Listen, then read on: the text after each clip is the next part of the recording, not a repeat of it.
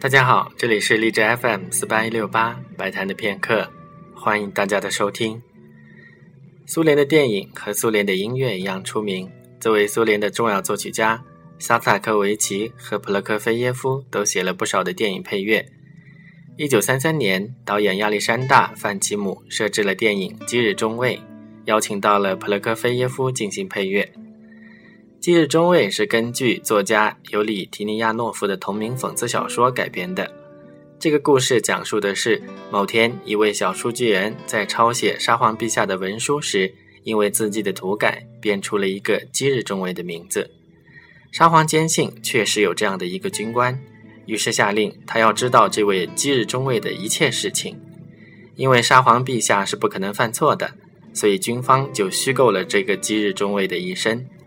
他被流放到西伯利亚了，他恋爱了，他结婚了，他参军了，他在战场上大显身手。沙皇听到这些之后很高兴，他说他要升基日中尉的官，军方只好说基日中尉已经为国牺牲了。后来普罗科菲耶夫把基日中尉的这个电影配乐又改编成了一首组曲，总共有五个部分。第一部分是基日中尉的诞生。第二部分是恋爱，第三部分是今日中尉的婚礼，第四部分是雪橇，最后一部分是今日中尉的葬礼。